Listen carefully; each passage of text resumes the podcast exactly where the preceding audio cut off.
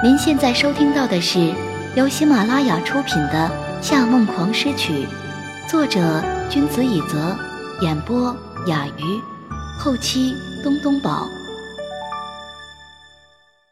第二乐章，艺术伦敦。整场音乐会开始前十多分钟，金色的天主教堂里蜡烛已被点亮，听众们陆续入座。紧闭的门后传来悠扬却杂乱的小提琴声，试音断断续续，仿佛后面的休息室是一个关闭的魔法八音盒，重复着动听的片段，预示着接下来表演的精彩。裴师坐在二楼，可以清晰的看见教堂中央摆着较高的第一小提琴架、第二小提琴架、中提琴架、大提琴架和低音大提琴架。低音大提琴架横指在座椅旁，后方是木质的羽管键琴。终于，演奏乐队走了出来，除了低音大提琴手和羽管键琴手，每人手里都拿着各自的管弦乐器。他们一齐向听众席鞠躬，迎来了第一轮掌声。在大提琴手的介绍下，首席小提琴手姗姗进来。令人意外的是。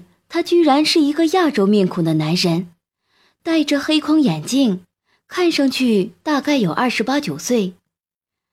他和其他人一样，穿着燕尾服，系着白领结，笔直地站在那里，看上去竟然毫无违和感，如同十八九世纪的绅士。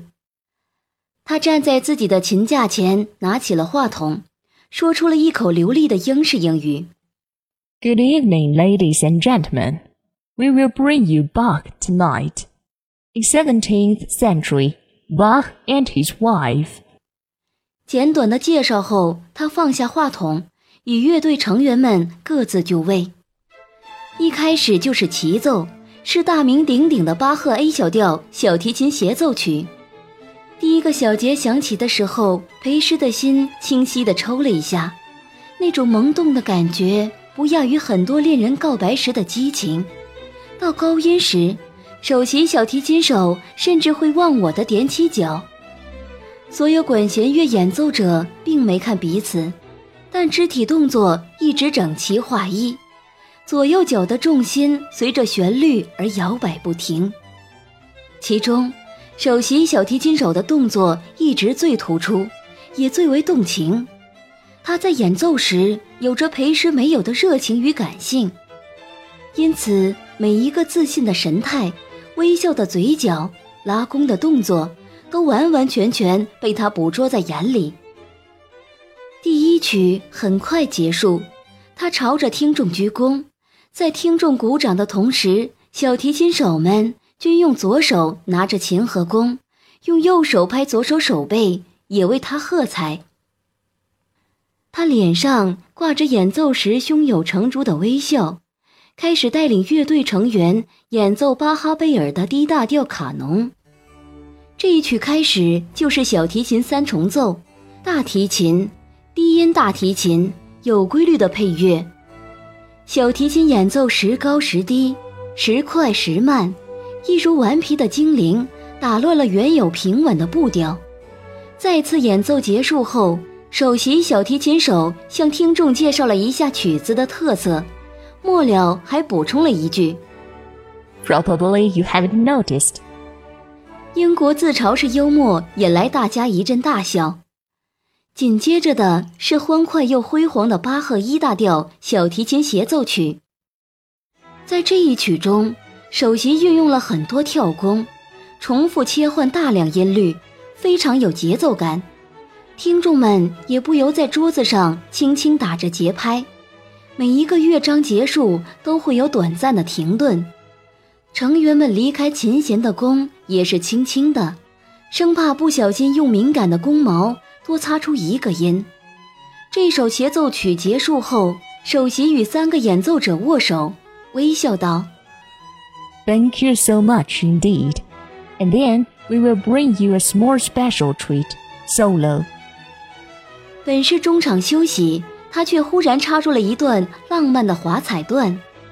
当冰雪般伤感的优美独奏响起，伴随着羽管键琴破碎的配乐，所有人的心都像是融化了一样，连裴师都禁不住撑着下颚往前靠了一些，认真倾听他演奏出的每一个音阶。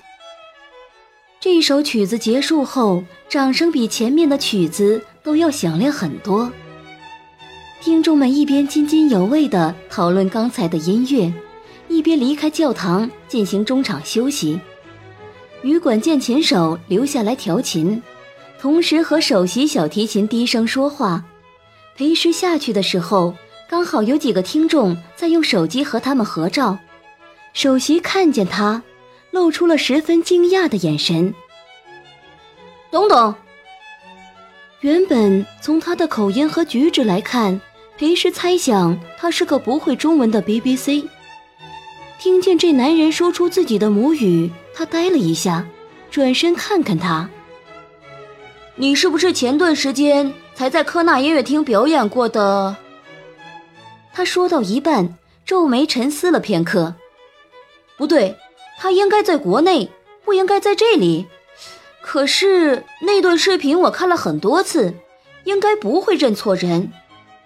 他的普通话果然不是特别标准，父母应该是香港人。他没想到连这个圈子的人都会知道自己，也不知道是夏承志给旗下音乐厅做的宣传太厉害，还是自己那次演奏确实一炮成名了。他又疑惑地看了他一眼：“你是不是叫裴师？”“嗯。”“竟然真的是你！”他喜出望外地朝他走过去，对着一直一脸迷茫的羽管键琴手说：“She's the genius I've mentioned. She can play Paganini very well.” 羽管键琴手还没来得及消化，他已握住裴师的手，连语言都忘记转换。“Can you marry me？” 裴师受惊不轻，猛地抽出手，往后退了一步。“哦。”你曲解我的意思了，我的意思不是说你嫁给我哦，不，当然，如果你愿意嫁给我，我也很开心。我想说的是，我实在太喜欢你的表演了，所以特别想认识你。我叫安迪。看见对方伸出的手，裴时忍不住抽了抽嘴角。他穿得如此正式个性，却如此焦虑狂放，这让他看上去像个增高版的卓别林。但他最后还是和他握了握手，他眨了眨眼，兴奋地说道：“一会儿让我送你回去吧，我觉得我们一定会有很多共同话题的。”下半场开始后，安迪的表演似乎比开始要澎湃很多。先是亨德尔的 A 大调羽管键琴与弦乐协奏曲，裴时心想，还好他弹的不是羽管键琴。不然，大概会像贝多芬那样把脆弱的琴弹断。这一曲有大量羽管键琴的独奏。安迪握着小提琴和弓，放在身子右侧，左手绅士地放在燕尾服后，朝他露出温柔的笑意，还点了点头。这一动作弄得好多听众都朝他的方向看过来。曲子结束后，羽管键琴手出来向大家鞠躬。安迪连鼓掌也不忘朝裴时抛媚眼。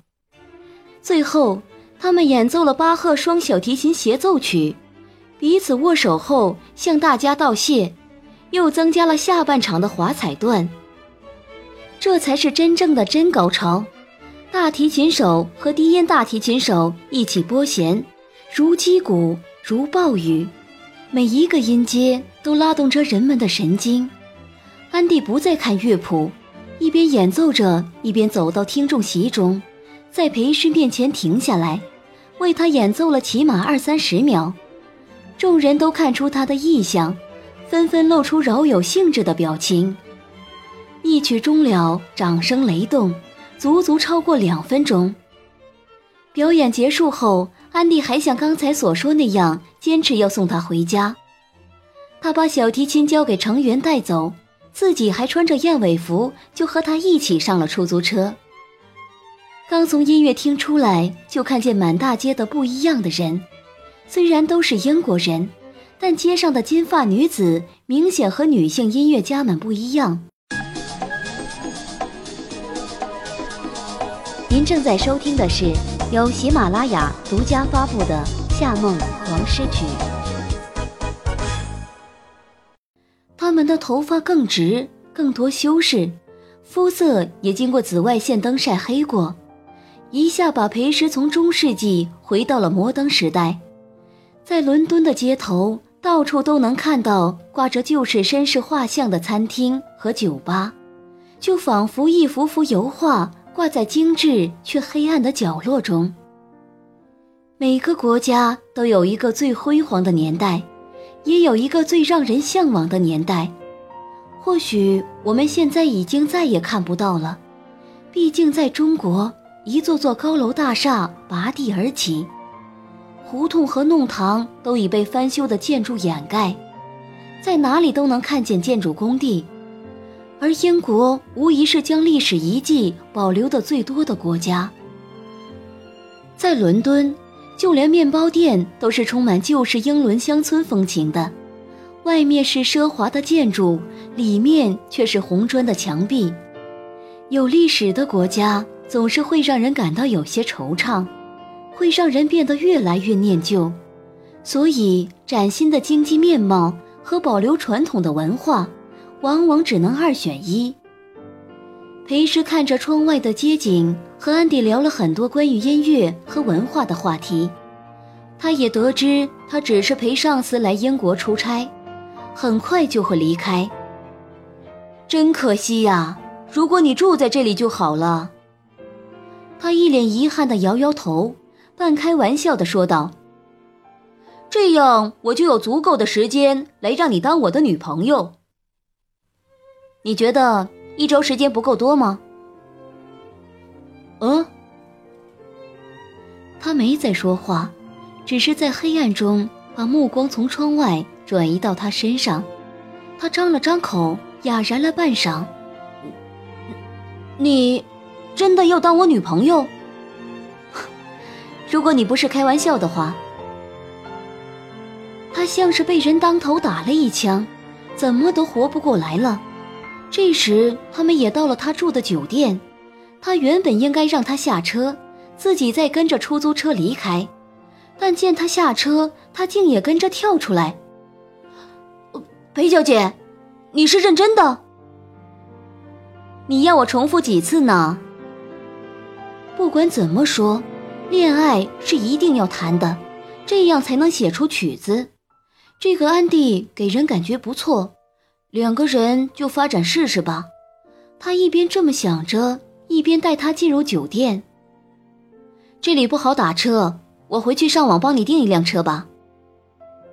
他们一起走到他的房间门前，他转头说道：“你在这里等我，我订好就出来。”好。他掏出房卡刷了一下，然后推开门，脚步只踏进去一步，就被里面的情景吓了一跳。公司里一个部门经理坐在座机旁，正在焦急地打电话。夏承思似乎刚从椅子上站起来，边穿黑色长风衣边大步走向房门的方向。他和裴师正对上眼，也看见他身后的安迪，僵持了一会儿，冷冷说道。你去哪里了？